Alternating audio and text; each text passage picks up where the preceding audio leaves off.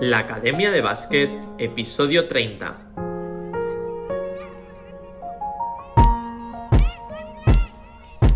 Muy buenos días a todo el mundo, bienvenidos al episodio 30 de la Academia de Básquet, el podcast en el que aprendemos baloncesto. Y es que cada día hablamos de conceptos, ideas y novedades de cómo mejorar tus habilidades, tus movimientos, tu inteligencia en la pista, analizamos jugadores, jugadoras y hacemos un montón de cosas más.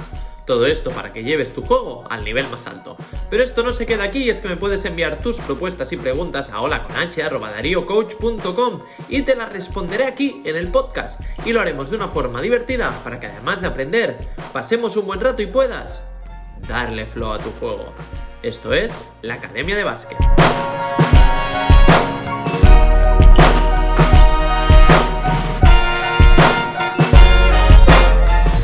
Episodio 30 del viernes 23 de julio de 2021 y tengo que daros una noticia y es que a partir de la semana que viene empezamos horario de verano, ya sabéis, un poquito de playita, un poquito de descanso y estaremos los martes y los jueves hablando de baloncesto aquí en la Academia de Básquet, repasando pues toda la actualidad, hablando de los Juegos Olímpicos, sí, sí, que empiezan de aquí nada y aprendiendo baloncesto. Bien, pero hoy tenemos que dedicarle el programa a alguien y se lo vamos a dedicar a todos los jugadores y jugadoras que están entrenando este verano. Y es que esto es fundamental porque es una oportunidad para mejorar individualmente tanto físicamente como técnicamente como táctica y aprovechar estos espacios donde no hay competición es básico y estoy seguro que vais a aprovechar muchísimo estos periodos de mejora individual. Así que este programa va dedicado para los jugadores y jugadoras que están aprovechando este verano para ser mejores. Pero antes, si tu pasión es el baloncesto y quieres progresar como jugador, DarioCoach.com te da todo lo que necesitas para llevar tu juego a su nivel más alto.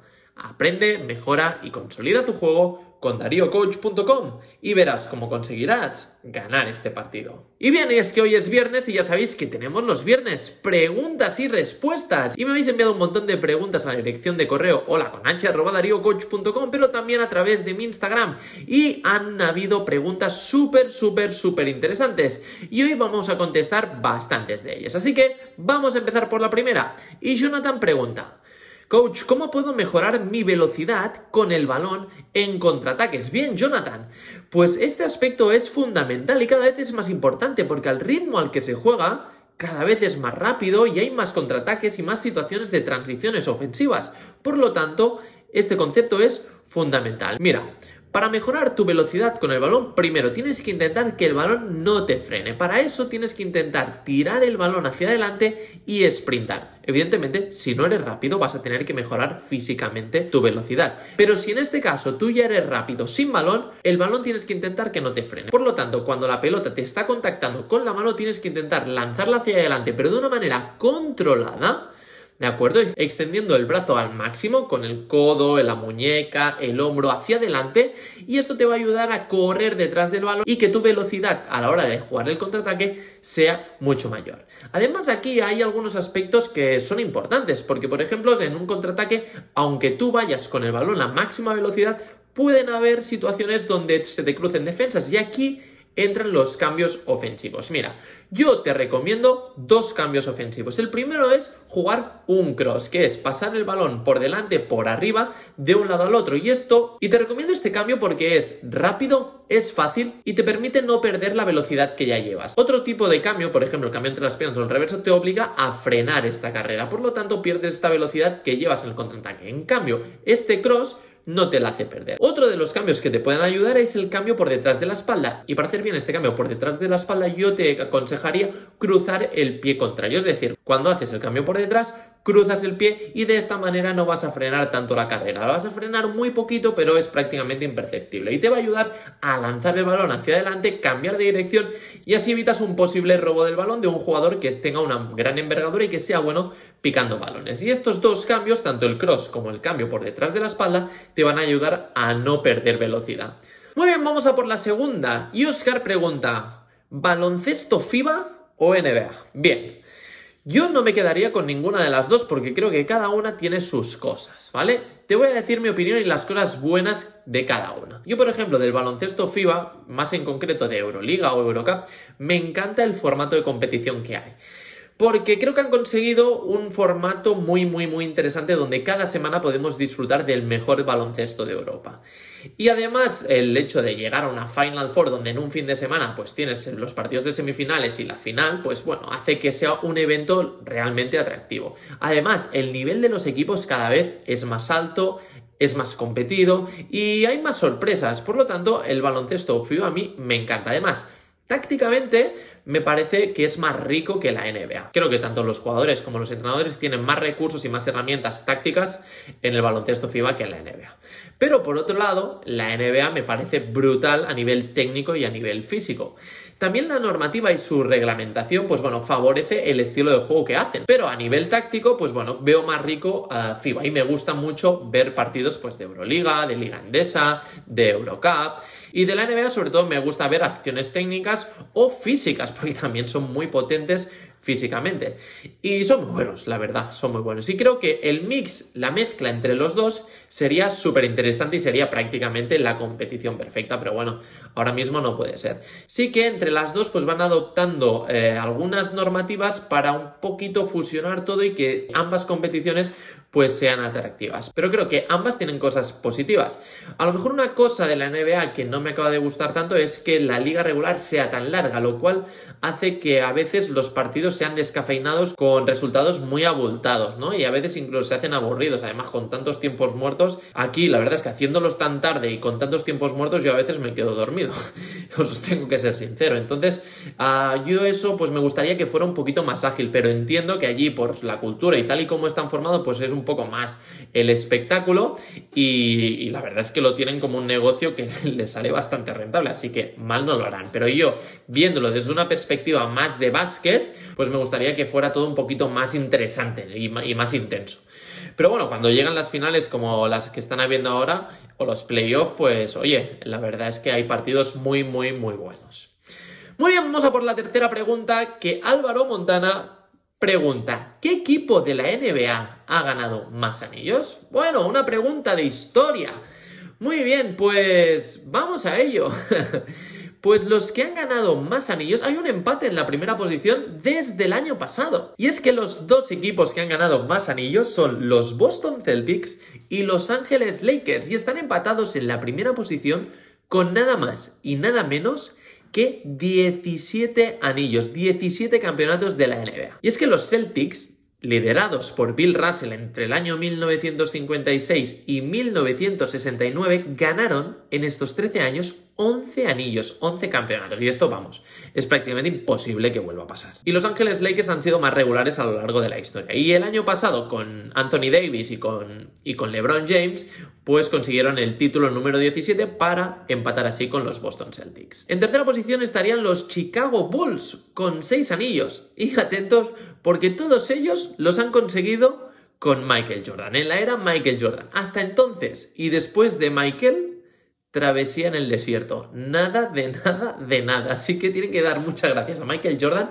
que con él y la ayuda de sus compañeros ganaron seis anillos. Y empatados con los Bulls, atentos porque están los Golden State Warriors con seis anillos también. Y es que les ayudaron muchísimos el trío La La La con Stephen Curry, Clay Thompson y Kevin Durant, que ganaron varios anillos y que los hacen estar en la tercera posición. Después ya vienen los Spurs con cinco anillos y todos conseguidos con Tim Duncan. Así que San Antonio Spurs también tiene que darle muchísimas gracias a Tim Duncan porque con él se consiguieron cinco anillos. Y después ya vendría con tres Miami Heat, Philadelphia 76ers y Detroit. Y por último, con dos, Houston Rockets y New York Knicks. Y bueno, y ya los demás equipos que han ganado solo tienen un anillo. Así que este sería un poquito el ranking a gran escala de los equipos de la NBA que han ganado más anillos. Muy bien, casi me pregunta, ¿cuál crees que es la mayor clave para llegar a jugar como profesional? Bien, casi. Pues para mí la mayor clave para ser profesional primero es defender. En el juego de hoy en día tienes que defender, tienes que estar físicamente como un toro. ¿Vale? Por lo tanto, tienes que poder defender tanto jugadores exteriores y en el caso de que seas interior, jugadores interiores. Pero poder defender, tener la capacidad de defender duro es fundamental. Si no, ningún equipo y ningún entrenador te va a querer. Y después, si defiendes bien, la otra clave es especializarte. Tienes que hacer algo muy bien, tienes que ser muy bueno haciendo alguna cosa. Si tú lo que quieres es hacer un poquito de todo, al final no vas a conseguir ser profesional y no vas a conseguir ser un buen jugador, porque necesitas dominar algo y concentrarte en hacer algo muy, pero que muy bien. Para ello, tienes que analizar un poquito tu talento, ver cuáles son tus puntos fuertes y a partir de ahí explotarlo. Intentar tener mayor rendimiento, intentar hacerlo en más situaciones de juego. De esta manera vas a poder tener una efectividad mayor en esta faceta del juego y después ya podrás ir añadiendo y complementando otras situaciones. Pero es clave, es fundamental ser especialista en alguna situación de juego. Muy bien, vamos a por la quinta pregunta y Martí me dice, un jugador base jugando en una buena categoría, como podría ser aquí en Cataluña en preferente, interterritorial, en infantil, ¿qué cualidades debería tener? Bien, Martí, pues mira, te voy a decir cinco cualidades. Primero, para ser base necesitas tener buen dominio de balón. Tienes que dominar muy bien el balón y tienes que tener recursos para subir el balón, para ser capaz de aguantar el balón cuando te están presionando, tienes que ser capaz de levantar la vista cuando te están presionando y tener recursos botando el balón es fundamental.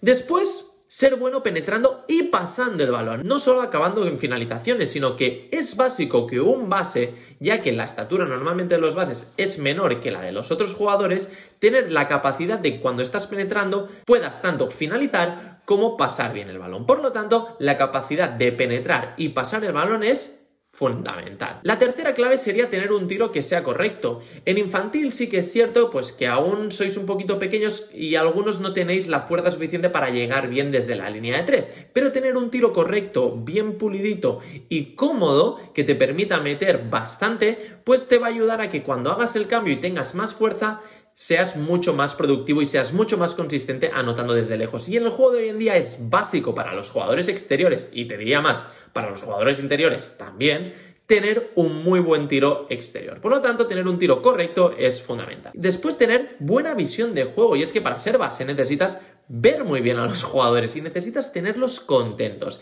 Tienes que entender que si tú diriges bien al equipo, los jugadores que jueguen contigo tienen que estar contentos porque les vas a dejar solos, porque todos van a participar. Y ese es tu objetivo, hacer que el equipo sea mejor cuando estás tú en la cancha. Y por último, ser líder en pista.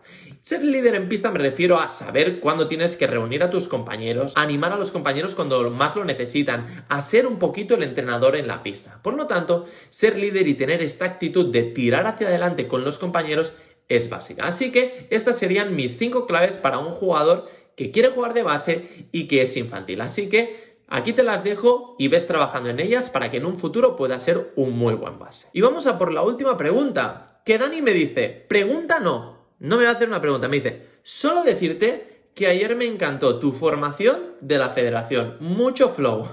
bueno, Dani, pues muchísimas gracias por decirme esto porque lo hice con muchísimo cariño, con muchísimas ganas, así que me encanta que os haya gustado y haberos ayudado a vuestra formación como entrenadores. Así que muchísimas gracias y bueno, a ver la próxima cuando lo hago, ya os lo haré saber porque la verdad es que me lo pasé genial, fueron cuatro horas, cuatro horas hablando de baloncesto, pero me pasaron volando a mí y espero pues haberlos ayudado y poderos ofrecer todo mi conocimiento y compartirlo con vosotros, la verdad es que fue un auténtico placer. Así que Muchísimas gracias, Dani. Muy bien, pues ya llegamos al final del preguntas y respuestas de hoy viernes, así que llegamos al final del programa de hoy. Solo quiero daros muchísimas gracias por las puntuaciones que me estáis dando en las diferentes plataformas de podcast. Seguidme en mi cuenta de Instagram, arroba DarioCoach9. Y nada, muchísimas gracias por todo, por estar ahí al otro lado. Suscribiros a nuestra futura academia online, dariocoach.com, y hacer que todo esto sea posible, porque ya sabes que el éxito no es un accidente, el éxito es una elección, así que ponte a entrenar y dale flow a tu juego. Nos escuchamos el martes a las 9.23, la hora de los buenos. Me lo dijo Darío, la voz de la experiencia. Darío Coach. Only